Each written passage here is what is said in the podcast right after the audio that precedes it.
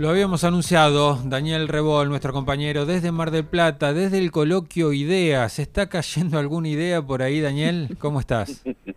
Hola, querido Juan, el gusto de saludar a todo el equipo de la audiencia con sol, con una temperatura de 19 grados. Esta Mar del Plata siempre tan linda. Qué envidia te tenemos en este momento, Daniel. Sí, pero igual estoy encerrado en el, en el Tampoco que estoy en la playa, chicos. Eh, si quieren cambiamos y ustedes me vienen a relevar y yo me cruzo a Playa Grande. Pero hace 20 años que vengo al coloquio, Juan. Sí. Y los años electorales siempre eran los más calientes, porque acá, digamos, podías poner un poco el termómetro de lo que iba a pasar en las elecciones. Todos los políticos querían venir y hablar y exponer y este es la excepción. ¿Por qué? La verdad, yo creo que por el contexto económico, sí. incertidumbre. Mira, estuve, yo llegué hace dos horas nada más, ¿no? Estuve con unos 30 empresarios con, con los que tengo relación directa y confianza de todos los rubros, ¿eh? de automotrices, del ámbito de la salud, de la tecnología. Ninguno quiere hablar cuando le decís, no, pero también quiero hablar un poco del contexto, ninguno quiere, ¿viste? No, no quiere arriesgarse, no quiere eh, animarse a, presagiar nada, no quiere politizar la cuestión. Las ausencias, ahora le voy a hacer escuchar un, fragmento, está hablando en estos momentos Carlos Melconian, sí. y está exponiendo, bueno, ayer estuvo Patricia Bullrich, ya sabemos todo lo que dijo especialmente sobre corrupción, pero Estuve con Juan Napoli, el, hombre, el armador, digamos, candidato a senador del equipo de Miley, que le hizo ayer lo que algunos llamaron contracumbre, la cumbre blue, el almuerzo, donde Milei dijo estoy enojado con idea porque me, tratan mal, me trataron mal. Acá jamás el, mundo empresario trató mal a nadie, pero está como, viste, muy firme Milei en confrontar con todos, ¿no? En, en que nadie le diga que está asociado a ninguna casta, ¿no? Como que se está cuidando de eso y Napoli tampoco quiere hablar ahora. Es como que quieren bajar un poco la efervescencia de todo. En un rato va a haber una exposición que va a ser muy emocionalmente fuerte porque va a hablar Esteban Bullrich. Yo me lo crucé, lo trajeron, obviamente se imaginarán con todos los cuidados que está Bullrich. Va a ser después del Melconian, ahora antes del cierre de esta mañana.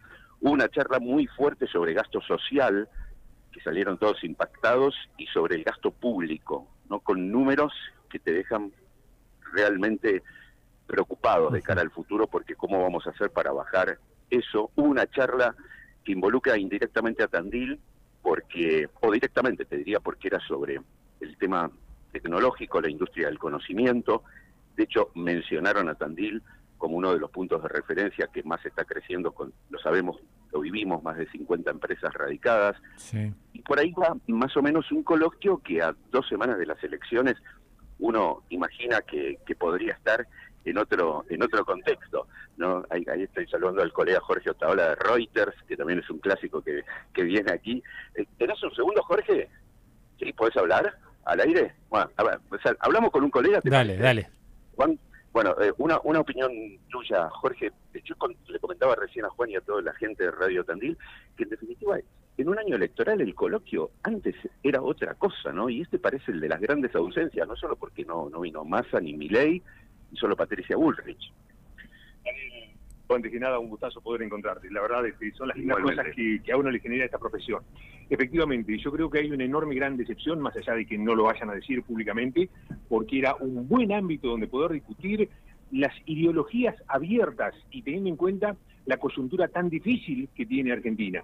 Para mí ese es el, el gran debe que le queda a este coloquio, porque en definitiva se han planteado cosas muy interesantes pero está el compromiso, y esperemos que eso también se pueda cumplir, de que efectivamente todo lo discutido va a llegar a los equipos de campaña de cada uno de los candidatos. Con lo cual, este, bienvenido sea, porque si hay algo que se necesita en este momento es este, ante la complejidad que nos toca vivir diariamente, poder encontrar un rumbo, porque sea el gobierno que sea, ultraliberal o de centro izquierda, lo que fuere, evidentemente se tiene que hacer un cambio rotundo para poder sacar al país de la situación tan compleja por la cual estamos transitando. Yo decía también, Jorge, que eh, los empresarios están con miedo de hablarte de contexto, de coyuntura. ¿Te pasó lo mismo en estos días? Bueno, mira, vos sabés que termino de publicar un sondeo exclusivo donde este, analizamos la preferencia de, los empresarios con los candidatos, el tema del tipo de cambio y el tema de qué moneda en realidad le conviene a la Argentina.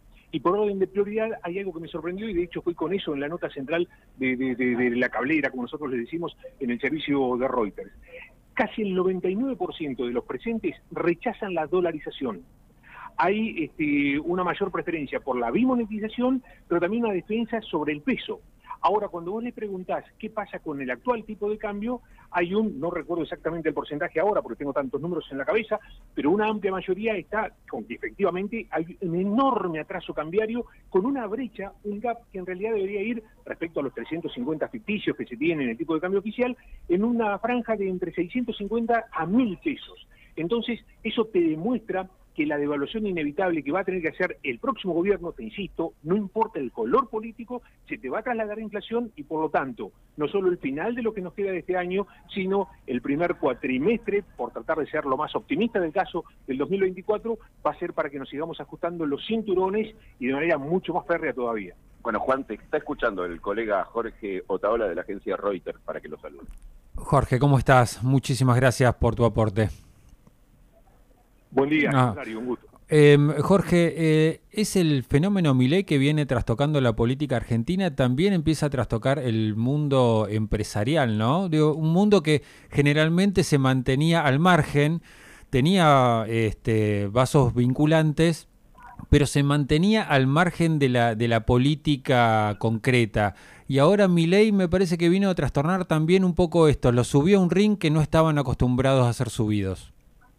Mira, Vos sabés que hasta hace tres meses atrás se lo tenía como uno de los posibles candidatos y la expectativa estaba dado en qué resultado final podía llegar a tener en las pasos, pero no se lo ponía como protagonista. Entonces, como Cisne Negro, viene a irrumpir en el escenario político de Argentina. Y eso obviamente movió absolutamente todas las estructuras, porque hasta hace tres meses atrás nadie hablaba de dolarización de manera concreta. Se podrá hacer o no me parece que desde el punto de vista estrictamente técnico es algo muy difícil, pero Argentina necesita cosas muy puntuales y efectivamente el caso Milei en una Argentina complicada viene a aportar todavía un poco más de barullo, pero bienvenido sea porque en definitiva así es la democracia y así es como se consolidan los procesos tras estos 40 años de manera interrumpida que podemos celebrar con la urna de por medio en este bendito país.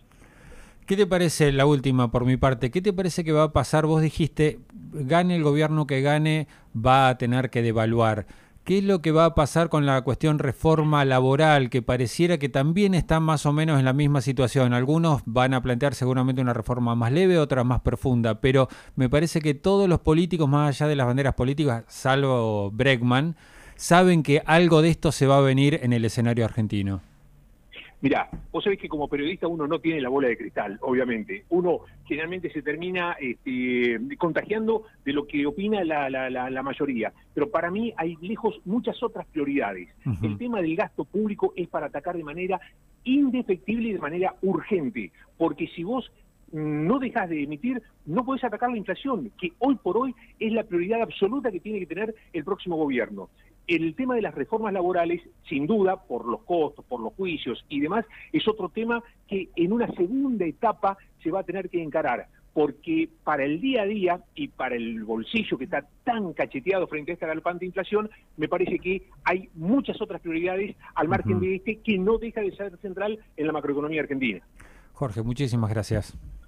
Bueno, gracias Jorge. Un gustazo. Igualmente. Después nos vemos. Gran relator de fútbol de hablar además, Jorge Otaola Juan, y la agencia Reuters, nadie puede negar que sí, claro. más independiente que hay, ¿no? Eh, si les parece, como para cerrar esta primera entrada, yo me voy a, voy a meterme en silencio en la sala de prensa porque estoy en los pasillos acá del, Sheraton Hotel y voy a entrar en silencio para que no me repudien. Ahí está la amplificación de lo que está ocurriendo en el Salón Vélez que está hablando Carlos Melconian. Les dejo un poco de audio y ustedes cuando quieren ya salen de, me sacan del aire, digamos. Dale. ¿Les parece que hagamos Dale, dale, perfecto, gracias Daniel. Yo voy entrando, anda estirando vos y yo voy... Dale, dale. Eh, bueno, ahí está entonces. Ahí va el audio de Melconia, ahí va.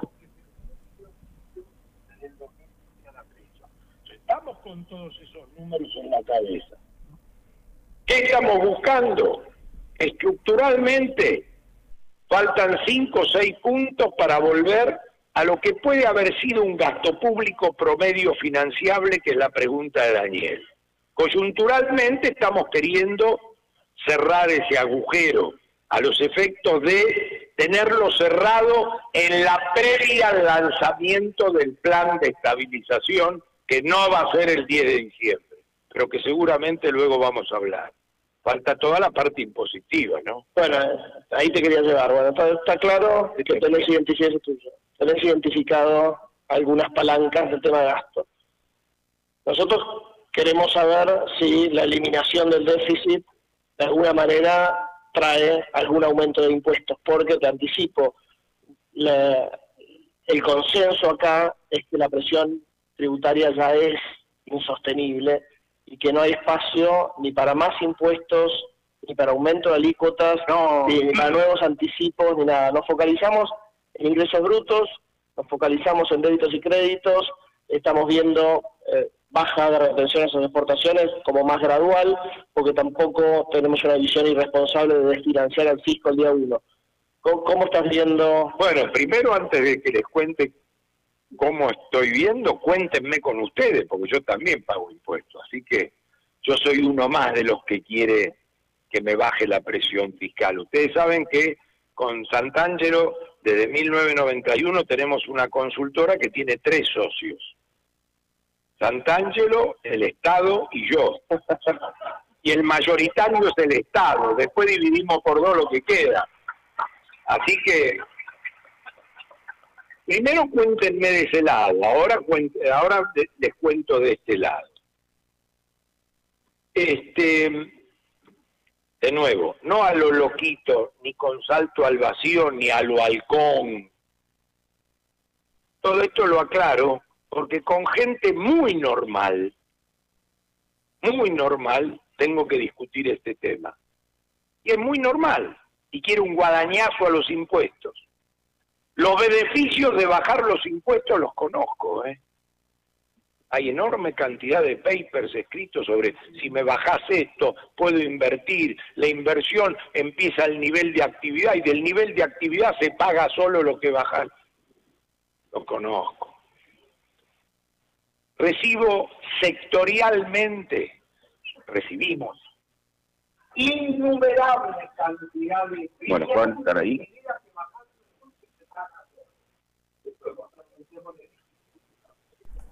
Muy bien, ahí estaba. Muchísimas gracias entonces para Daniel Rebol, eh, nuestro compañero que está en el coloquio IDEA en Mar del Plata.